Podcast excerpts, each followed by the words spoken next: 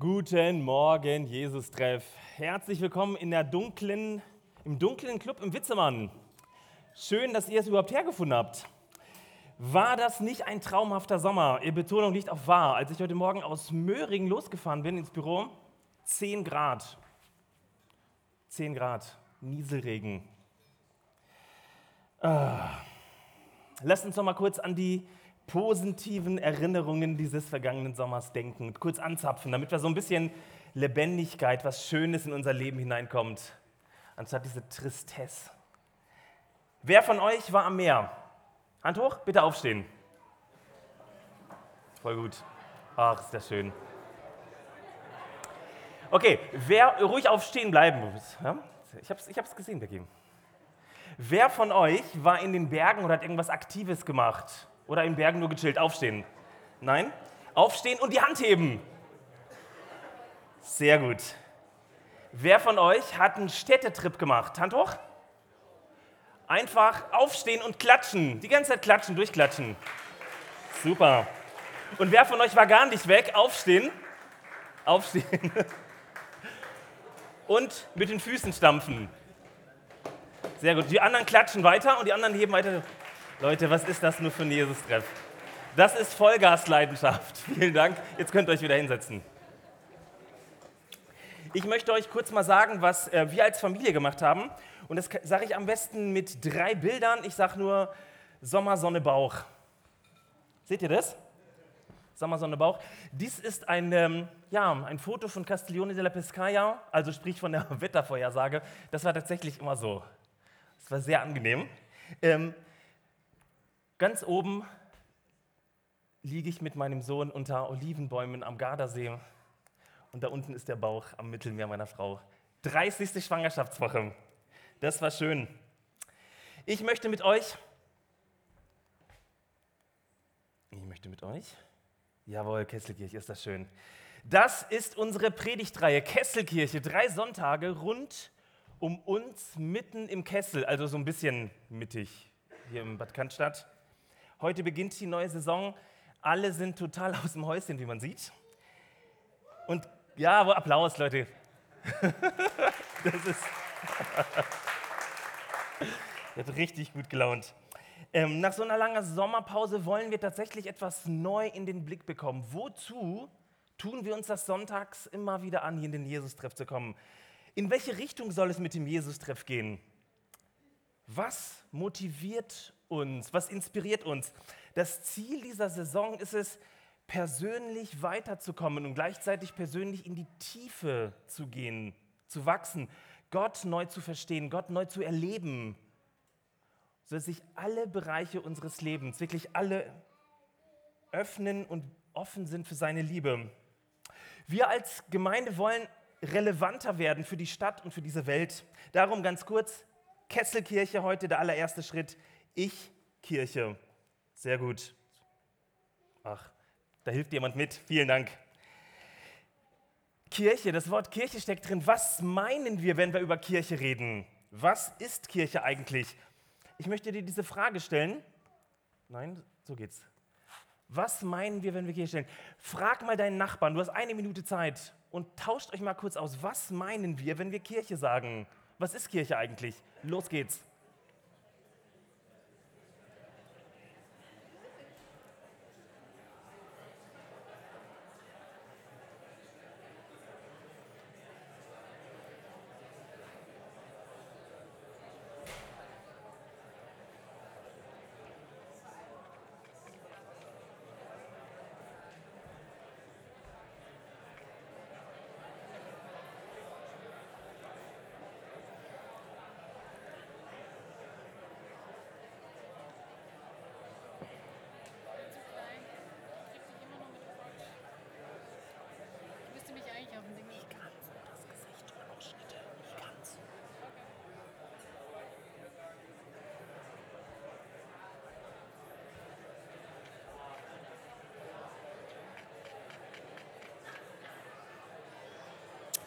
Was ist Kirche?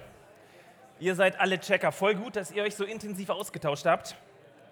Wenn man im Netz nach Kirche sucht, gibt es eigentlich nur zwei Gruppen von Webseiten, die man findet. Die eine Gruppe sind die kirchlich supporteten Seiten, unterstützten Seiten, nett, freundlich und werbend. Kommt doch in die Kirche, der ist wieder Gottesdienst. Und es gibt die kritischen auf der anderen Seite, in your face, hart, zynisch, bitterböse. Das schreibt jemand in der, äh, im Stern, im Grunde könnte einem die Kirche ja egal sein. Sie hat in weiten Teilen der Gesellschaft keinerlei Bedeutung. Nur noch ein Drittel der unter 30-Jährigen gehört ihr an. Doch die Kirche, diese marode Glaubensfabrik, der die Gegenwart abhanden gekommen ist, ist der zweitgrößte Arbeitgeber Deutschlands. Das war die Journalistin Eva Müller, die fordert keine Rendite mehr mit Religion. Dann scrollt man so ein bisschen weiter, wenn man so ein paar kritische Töne hat, dann heißt es, ich glaube an Gott, finde Kirche aber doof. Auch eine ganz beliebte Meinung, oder? Eine, ein Schüler schreibt, oh, wenn diese Scheißkirche, wenn es diese Scheißkirche nicht gäbe, dann müsste ich nicht eine Hausarbeit über Kirchenasyl schreiben. Ein frustrierter Organist aus Wien schreibt nach 16-jähriger traumatischer Kirchenerfahrung, nur Verrückte und Angesoffene gehen in die Kirche. Eine ehemalige Kirchengängerin frustriert schreibt, die Kirche ist sowas von rückständig. Ein junges Mädel schreibt, ich brauche keine Kirche, ich kann selber denken. Und im Deutschlandfunk ein größerer Artikel über Machtversessen, maßlos, öde und uncool. Wenn wir über, diesen, über Kirche reden, dann reden wir ganz häufig über diese Institution Kirche, den Verein Kirche oder das Kirchengebäude, ja bei uns vielleicht nicht ganz so sehr kirchengebäudemäßig. Doch was bedeutet Kirche eigentlich? Kirche leitet sich vom Wort Kyriake ab, dem Herrn gehörig. Das steckt in diesem Wort das Wort Kyrios. Ihr seht es, Kyrios, der Herr, der Weltenherrscher. So haben sich Kaiser rufen lassen. Und übrigens auch Jesus, der Kyrios. An dieses Wort ist auch das deutsche Wort Kirche angelehnt. Kyriake, Kirche, hört man so ein bisschen mit viel Fantasie. Das andere Wort ist das Wort Ekklesia. Wir sagen Ekklesia und im Griechischen heißt es Ekklesia. Da steckt das Wort Ek heraus und das Wort Klesis rufen, also die Herausgerufenen. Und ich möchte noch einen draufsetzen, wie Kirche sich selbst versteht. Also die Lehre über Kirche, die Ekklesiologie. Da heißt es, Kirche ist die Creatura verbi divini. Schöpfung des göttlichen Wortes. Also Kirche ist, wenn wir das so hören, gar kein Haus, gar kein Gebäude, keine Institution. Kirche ist eher Fleisch und Blut. Kirche sind Menschen. Paulus nennt den Leib Christi, also die Kirche in 1. Korinther 12, etwas, das aus Fleisch und Blut ist, den Leib. Also kurz festhalten, zum Herrn gehörig, die Herausgerufenen und Kirche ist Schöpfung des göttlichen Wortes. Das ist schon spannend, oder? All das, was hier beschrieben wird, ist etwas anderes als das, worüber wir reden, wenn wir über Kirche reden. Denn das bedeutet nichts anderes, dass Kirche meine Identität ist. Kirche ist mein neues Wesen. Kirche ist nicht sächlich, also nicht, was ist Kirche, sondern man müsste fragen, wer ist Kirche? Kirche ist fleischlich, menschlich. Kirche ist persönlich. Ich bin Kirche, du bist Kirche, wir sind Kirche. Herzlich willkommen in der Predigtreihe Kesselkirche, ich Kirche. Hier sind wir, genau hier, mitten in unserem Wesen, in unserer Identität. Denn Kirche ohne dich und mich gibt es nicht. Wir sind Kirche. Und mitten hinein in dieses Bild von Kirche möchte ich euch einen Predigtext vorlesen, der uns so ein bisschen auf die Spur bringt, was es bedeutet, ich Kirche zu sein. Heute ganz am Anfang der Saison bei 12,5 Grad Nieselregen.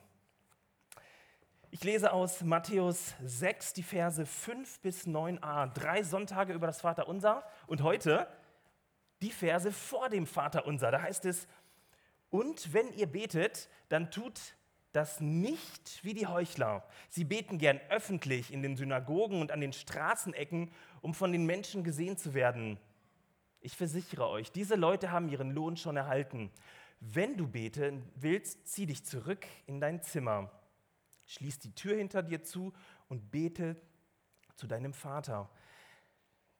Denn er ist auch da, wo niemand zuschaut. Und dein Vater, der auch das Verborgene sieht, wird dich dafür belohnen.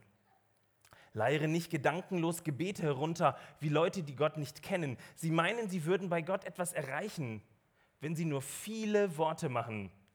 Folge ihm nicht, folge ihrem schlechten Beispiel nicht, denn euer Vater weiß genau, was ihr braucht, schon bevor ihr ihn um etwas bittet. Ihr sollt deshalb so beten. Unser Vater im Himmel. Ich habe heute zwei Punkte mitgebracht. Der erste Punkt heißt, von außen nach innen. Ich Kirche. Ich habe mich darauf gefreut. Ihr Heuchler. Ich mache es auch nicht nochmal. Wer von euch verwendet dieses wunderschöne und abgefahrene Wort heucheln oder als Substantiv Heuchler, Heuchelei in seinem aktiven Wortschatz? Kurz mal Hand heben. Zwei Personen, immerhin drei, vier. Sehr gut.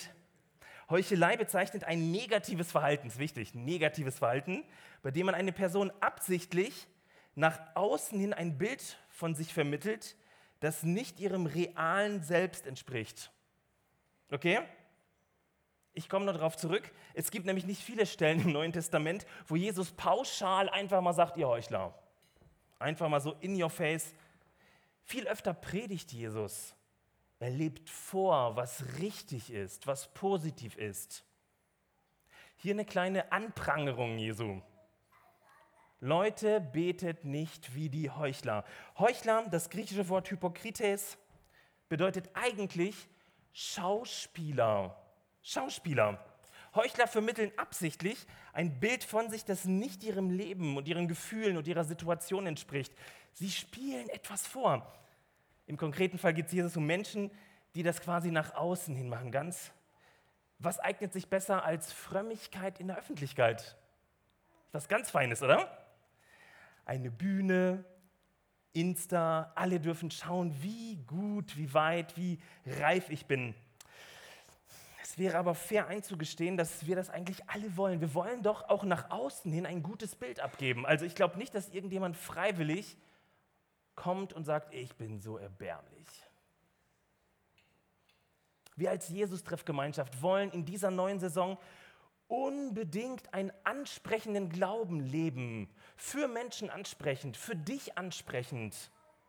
Wir wünschen uns nicht nur motivierte Hauptamtliche aus hauptamtlicher Sicht, sondern auch motivierte Ehrenamtliche oder aus ehrenamtlicher Sicht nicht nur motivierte Ehrenamtliche, sondern hochmotivierte Hauptamtliche und nicht nur Schnarchnasen. Wir als Jesus-Treff wollen natürlich auch attraktiv, attraktive Gottesdienste machen, dass immer mehr Leute kommen, in den Genuss und unsere Gemeinschaft vergrößern, auch wenn es eigentlich gar nicht um Zahlen geht. Und ich glaube, dass das ebenso für jeden Einzelnen von uns zutrifft. Das Äußerliche ist irgendwie wichtig, oder? Und das ist auch gut so. Aber leider lassen wir uns vom Äußeren halt ganz häufig beeinflussen und im schlimmsten Fall blenden. Wir nehmen das nämlich unreflektiert hin und dann sehen wir etwas und denken, es ist exakt auf der Innenseite genauso. Da ist jemand mit dem selbstsicheren Auftreten und was denken wir? Vertrauenswürdig. Da ist jemand, der ist erfolgreich. Und was denken wir? Glaubwürdig. Da ist jemand schön und unser Hirn sagt, wow, Gesichtssymmetrien, super. Und wir denken, liebenswürdig. Und da ist jemand etwas uncool, ein kleiner Makel, nicht ganz so symmetrische Gesichtshälften, nicht erfolgreich und etwas unsicher. Und was denken wir? Hm, fragwürdig. Jesus lädt uns tatsächlich am Anfang dieser neuen Saison ein, nicht an der Oberfläche stecken zu bleiben, sondern viel tiefer hineinzukommen und Dinge zu betrachten, wie sie sind. Wir wollen als Ich-Kirchen in die ganze Tiefe unseres Lebens, in die ganze Tiefe dieser Gemeinde hinein in die ganze Tiefe einer Gottesbeziehung.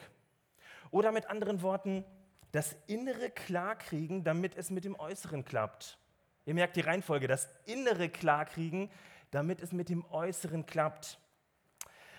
Als ich am Strand von Castiglione della Pescaia lag, das Mittelmeer rauschte, der Espresso nur zehn Meter entfernt war, hörte ich ein Hörbuch von einem fantastischen Erziehungspapst. Vielleicht kennt ihr ihn, Jesper Juhl. Wer kennt ihn? Kurz mal Hand hoch. Wenn nicht, unbedingt lesen oder hören. Jesper Juhl ist leider am 25. Juli dieses Jahres gestorben. Und irgendwie hat mich dieses Buch Leitwolf gepackt. Ich wollte es hören, also habe ich mir das, ähm, hatte ich das über meine Frau auf Audible, Stöpsel ins Ohr und einfach gehört. Und dann behauptet dieser Mann, der sich ein Leben lang mit Erziehung auseinandergesetzt hat und wirklich Standards gesetzt hat, er schreibt, und das ist wirklich verrückt, nur 30 Prozent dessen, was wir als Eltern sagen oder tun, geschieht in der Absicht, dem Kindeswohl zu dienen. Upsi. Die restlichen 70 Prozent bedienen nur unser Image, unser Ego und unser Selbstbild. Meine Güte. Das ist eine krasse Erkenntnis, oder? Und ich möchte das mal auf mich übertragen heute Morgen. Heißt das, dass 70 Prozent dessen, was ihr hier seht, eigentlich Ego Englisch ist? Eigentlich müssten wir die Predigtreihe anders nennen. Nicht ich Kirche, sondern ich Heuchler, du Heuchler, wir Heuchler. Eine unbequeme Wahrheit, oder? Wenn wir das so auf die Gottesdienste, auf unser Miteinander, vielleicht auf unsere Gottesbeziehungen übertragen, auf unsere Teamtreffen, Leitungsrunden, ein Großteil dessen, was wir sagen oder tun, bedient unser Selbstbild, unser Ego. Ich möchte euch fragen, was können wir als Ich-Kirche tun, um aus Kirche einen Ort zu machen, wo es nicht ausschließlich um Schauspielerei geht, um Heuchelei, um das Optimieren eines Selbstbildes. Was rät Jesus dazu? Und hier kommt ein Wort, ein abgefahrenes Wort ins Spiel. Im Griechischen heißt das Krypto. Ihr kennt das Wort kryptisch, oder? Schon mal gehört? Kryptisch. Es heißt verborgen. Verborgen. Es kommt gleich sechsmal in den Versen 1 bis 18 verborgen im Verborgenen, an einem verborgenen Ort und viele Male einfach beschrieben. Jesus meint, Gottes Realität ist verborgen. Sie ist nicht so sichtbar wie zum Beispiel diese Wasserflasche, die man nimmt und trinkt und dann aufstößt. Ja, lass mal. Ganz da und doch verborgen. Ganz da und doch verborgen. An einer anderen Stelle in der Bibel heißt es, wie so ein Schatz im Acker, den man sucht und findet. Der war immer da, aber Gott will, dass wir suchen und finden. Gottes Realität ist verborgen und gleichzeitig offenbart er sich jedem von uns. Das ist wie so ein Schleier, den man anhebt und auf einmal wird alles klar, aber der, dieser Moment dauert nicht allzu lange. Nach Jesus ist Gott überall da, aber auch verborgen. Wir sehen ihn nicht und können ihn nicht greifen aber wir sind eingeladen, nach ihm zu suchen. Das bedeutet, der Zugang ist nicht zuerst an der Oberfläche, nicht zuerst auf der Bühne. Jesus lädt dich am Anfang der Saison ein, riskiere einen Blick in dieses Verborgensein Gottes, in diese verborgene Ebene des Glaubens. Ich, Kirche, das Innere klarkriegen, damit es mit dem Äußeren klappt eine ganz praktische Anleitung, wie das eventuell aussehen kann. Ich möchte euch was zeigen.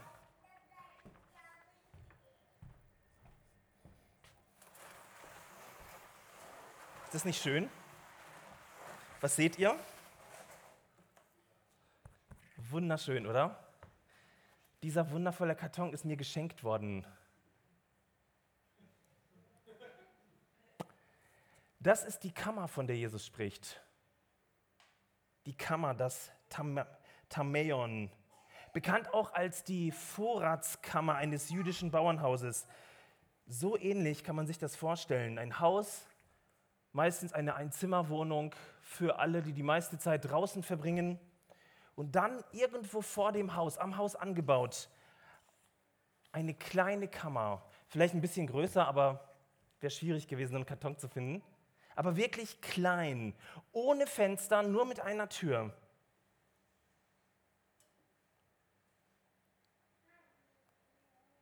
Da drin nur die Vorräte, alles dunkel. Jesus sagt, Geh in dein Kämmerlein, schließ die Tür zu und bete zu dem Vater, der im Verborgenen ist. Wollen wir doch mal machen. Ist da was drin? Ach, nehmen wir mit.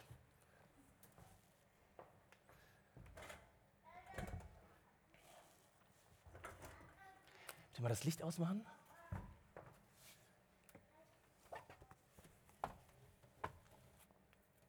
Was für eine verrückte Anweisung. Wer geht in eine Kammer, eine dunkle Kammer? Aber das ist irgendwie komisch. Im Dunkeln ist das coole Oberflächige plötzlich weg. Ist mir völlig egal. Man sieht nicht, was ich trage, wie selbstbewusst ich bin. Man sieht meinen Erfolg nicht, auch meinen Misserfolg nicht, auch nicht mein Alter. Hier bin ich. Hier sind meine 30 verborgenen Prozent. Aber komisch, irgendwie auch meine 70 Prozent. Sie spielen aber nicht mehr so eine entscheidende Rolle. Ich bringe meine 70% Selbstdarstellung und 30% Ehrlichkeit. Ich muss nicht so tun, als ob. Hier muss ich niemandem imponieren. In dieser Kammer ist Platz für alle meine Gefühle, hm, auch für die, die ich draußen lieber verstecke. Hier in der Kammer bin ich nur da. Und irgendwie macht mir diese Dunkelheit Angst. Ich will lieber ans helle Tageslicht, wo ich das Handwerk des Schauspielers doch so gut beherrsche. In der Kammer kommt der Schmutz hoch, an den ich gar nicht denken will. Wisst ihr, in der frommen Sprache reden wir ganz häufig vom stillen Kämmerlein. Jesus schickt uns aber nicht in den tiefen und stillen Keller, sondern in eine Speisekammer.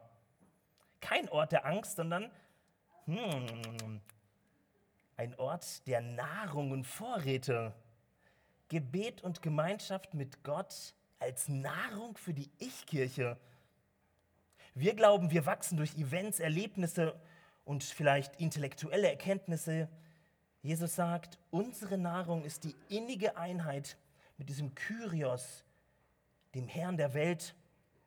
Und das geht von innen nach außen, von innen nach außen.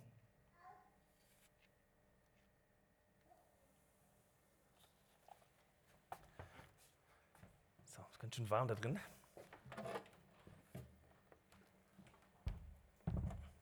Licht an.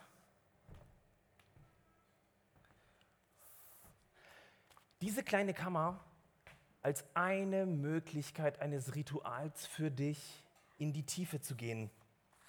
Von der Bühne deines Lebens in die Kammer.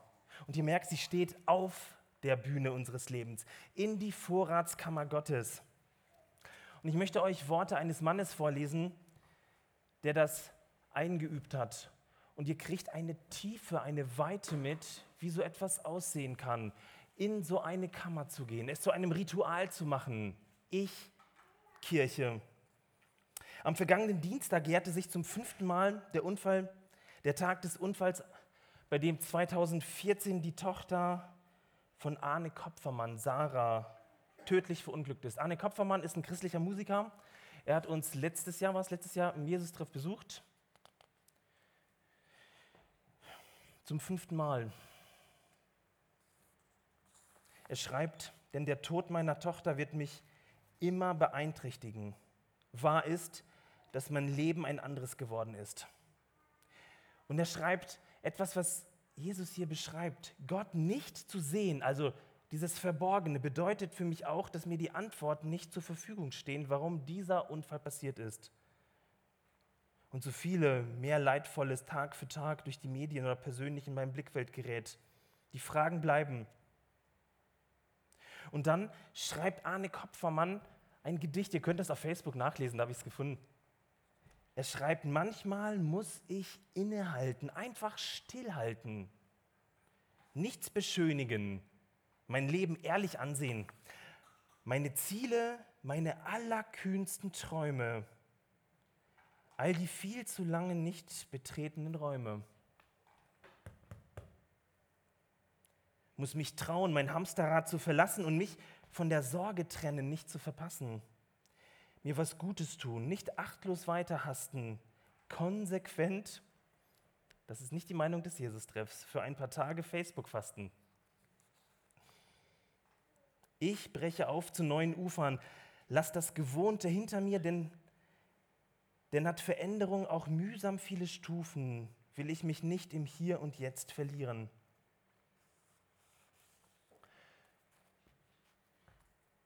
Von außen nach innen. Ein Schritt für die Ich-Kirche. Eine Einladung an dich, in diese Vorratskammer Gottes hineinzukommen, die an deinem Lebenshaus dran ist. Mein zweiter Punkt. Von weit weg zu nah dran. Von weit weg zu nah dran. Als ich Christ geworden bin, vor vielen, vielen Jahrzehnten, haben mir sehr viele gestandene Christen dazu geraten, immer einen Ort zu suchen, wo ich viel Zeit mit Gott verbringe. Man nannte diesen Ort und das, was man da tut, oder den Ort nicht, aber das, was man da tut, nannte man stille Zeit. Ihr kennt das wahrscheinlich, ne? Das Wort stille Zeit. Das hat mal in meinem Leben mal besser und mal schlechter geklappt. Erstaunlich gut hat es funktioniert, als meine Frau und ich in Reutlingen gewohnt haben. In Reutlingen war der Fluch am Segen oder der Segen am Fluch, dass meine Frau in Stuttgart gearbeitet hat und der Zug um 6.37 Uhr jeden Morgen abgefahren ist. Sehr früh. Mein Vorteil war, ich habe sie hingebracht und hatte Zeit, bis neun oder halb neun, neun, Zeit mit Gott zu verbringen, zu lesen, zur Ruhe zu kommen, mich diesen unbequemen 30 Prozent zu stellen, neben diesen 70 Poser Prozent, mit Gott darüber zu reden. Viermal die Woche, drei Jahre lang. Ist geil, oder? Solche Zeiten hast du wahrscheinlich auch. Irgendwie Zeiten, wo mehr möglich ist. Genieß diese Zeit. Nutz diese Zeit. Denn es kommen auch andere Zeiten. Wir sind im Januar 2015 nach Stuttgart gezogen. Anfang Februar begann die Arbeit hier im Jesus-Treff. Eine neue Stadt, du kennst niemanden, nicht so gutes Wetter. Das Auspacken dauert ewig lang. Eine neue Wohnung, das Einrichten, das dauert alles ist nicht so gemütlich. Und dann platzte die Bombe. Mitte März 2015, unser Sohn wurde geboren. Liebe Eltern, ihr wisst, wovon ich rede, oder?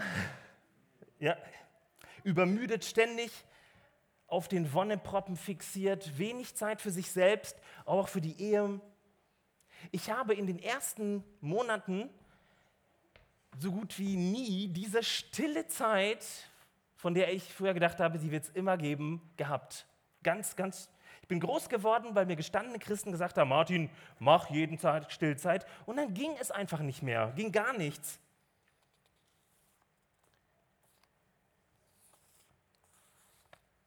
Früher habe ich gedacht, was sind das für Leute mit ihren Ausreden? Die finden keine Zeit, sind zu beschäftigt, können nicht ins stille Kämmerlein.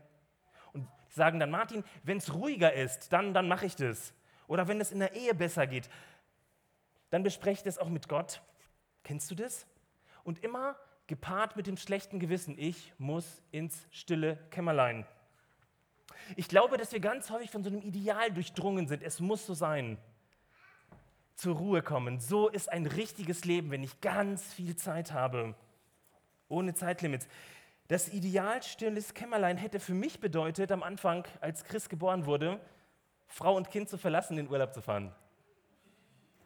Merkt ihr, das ist, wenn man sich von Idealen leiten lässt und merkt, das eigentliche Leben ist viel komplexer. Im Predigtext spricht Jesus noch nicht mal vom stillen Kämmerlein. Das ist ja das Evangelium. Es geht hier nicht um einen perfekten Ort, an dem man perfekt zur Ruhe kommt. Das Wort Tameion bedeutet Vorratskammer. Streicht das Wort stilles Kämmerlein aus eurem Sprachgebrauch. Das ist eine Vorratskammer. Diese Vorratskammer ist nicht auf einem einsamen Berg gebaut, sondern oh, mitten im echten Leben, wo du und ich sind. Mittendrin, da ist die Vorratskammer. Die ist nicht allein irgendwo auf einem schönen Berg gebaut, sondern am Haus, wo das ganze Leben stattfindet. Ist das nicht krass, wie lebensnah unser Gott ist? Wir wollen auf eine einsame Insel fliehen, damit unser Leben zur Ruhe kommt. damit wir für einen Moment alles im Griff haben.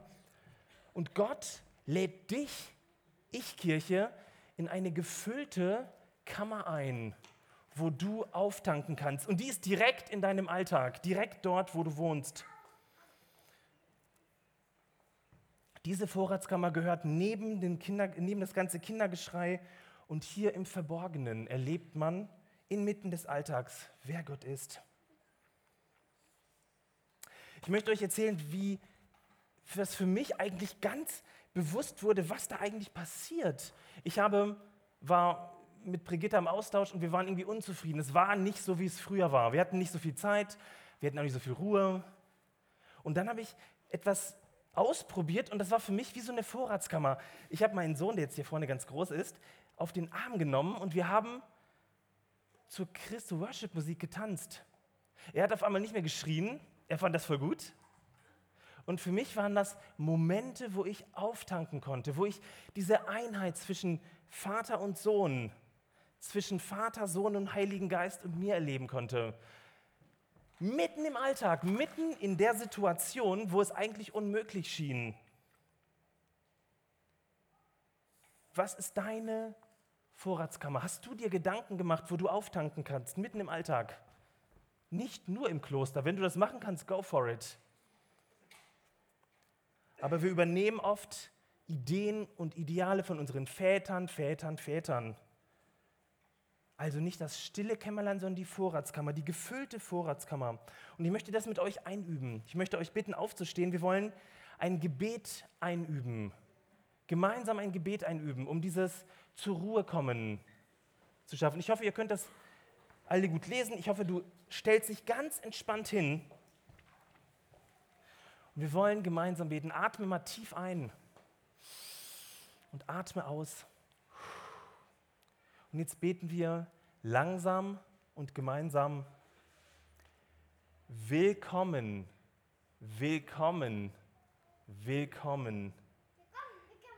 Ich heiße alles willkommen, was mir heute begegnet, weil ich weiß, dass es meiner Heilung dient.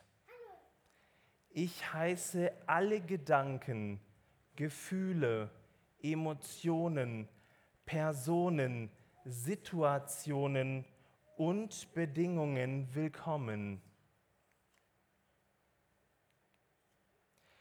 Ich lasse meinen Drang nach Macht und Kontrolle los. Ich lasse meinen Drang nach Beifall, Wertschätzung, Bestätigung und Vergnügen los. Ich lasse meinen Drang nach Überleben und Sicherheit los. Ich lasse meinen Drang los, irgendeine Situation, Bedingung, Person oder mich selbst zu ändern. Ich öffne mich für Gottes Liebe und Präsenz und für Gottes Handeln in mir. Amen.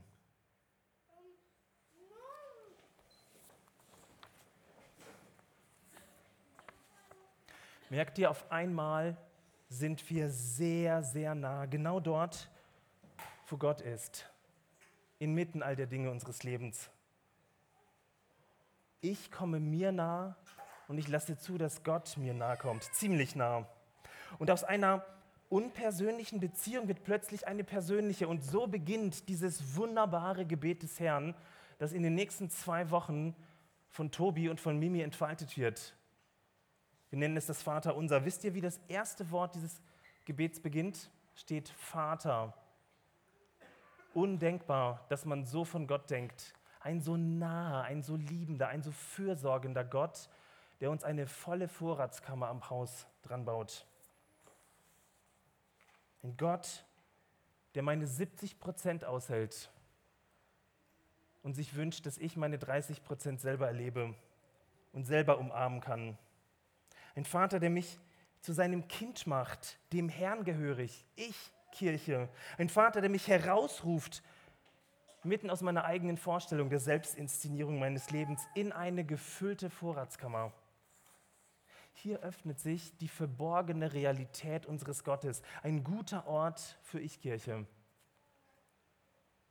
Und ich möchte euch einladen, diesen Schritt zu gehen und zu erleben, wie tief, wie wohltuend, wie befreiend und gleichzeitig, welche Wellen all das schlägt. Ich möchte euch zum Schluss eine Geschichte erzählen von einer Person, die mich in den letzten Tagen umgehauen hat. Ich habe sie vor ein paar Jahren kennengelernt. Da, hat sich, da ist eine Beziehung in die Brüche gegangen. Die Verlobung, die Hochzeit, die geplant war, bam, auseinander. Das Hochzeitskleid, das gekauft war, kaputt. Also, Hochzeitskleid war da, aber die Beziehung kaputt. Ein Häufchen Elend, diese junge Dame. Und immer diesen Kampf, warum hat Gott das zugelassen? Warum? Und diese Person hat Schuld. Ihr kennt das ja. Die ersten Trauerprozesse sind immer so ein bisschen auch von Schuldzuweisungen. Das hast du falsch gemacht. Und ich habe diese Person über, diese Dame über ein paar Jahre mitverfolgt und auch begleitet. Und dann haben wir uns Jahre später getroffen und sagte sie so beiläufig, und das war so ein Symbol für dieses in die Tiefe gehen, sich diesen 30 traurigen Prozent stellen, die einen zerrissen machen. Dann sagte sie, ach so Martin, ich wollte dir mal sagen, ich hab, bin jetzt mein Hochzeitskleid los. Vier Jahre später. Bin mein Hochzeitskleid los. Das war mehrere Jahre bei irgendeinem so Second-Hand-Laden, das ist nicht vertickt worden. Ich bin mein Hochzeitskleid los. Und da löste sich das Gesicht und ich fragte, ja, erzähl mal, was ist denn da passiert? In dieser Zeit des zur Ruhe kommens, des nicht glauben können, dass Gott damit ans Ziel kommt, haben sich innere Prozesse gelöst. Hat lange gedauert. Und dann hat sie dieses Hochzeitskleid einfach inseriert. Man hätte sagen können, man hätte es zerreißen können, um die Wut auf den Ex-Partner dahin zu. Man hätte das beschmieren können, man hätte es verbrennen können. Also mir fallen sehr viele schöne Ideen ein, was man mit so einem Kleid hätte machen können. Und was hat diese Person, die in der Tiefe war und sich dieser Tiefe gestellt hat, gemacht? Und das finde ich göttlich. Das ist für uns, für mich eine tolle Perspektive für den Jesus-Treff. Sie hat dieses Kleid verschenkt und hat eine andere Dame überglücklich gemacht. Das Kleid als Sinnbild für das größte Drama des Lebens wurde zum Segen für jemand anderes. Das ist Gott. Wenn wir ihm erlauben, Dinge in der Kammer zu bearbeiten, unangenehme Dinge. Und ich freue mich auf diesen Segen, den wir erleben werden als Jesus-Treffgemeinschaft. Für uns, für unsere Familien, aber weit über uns hinweg. Amen.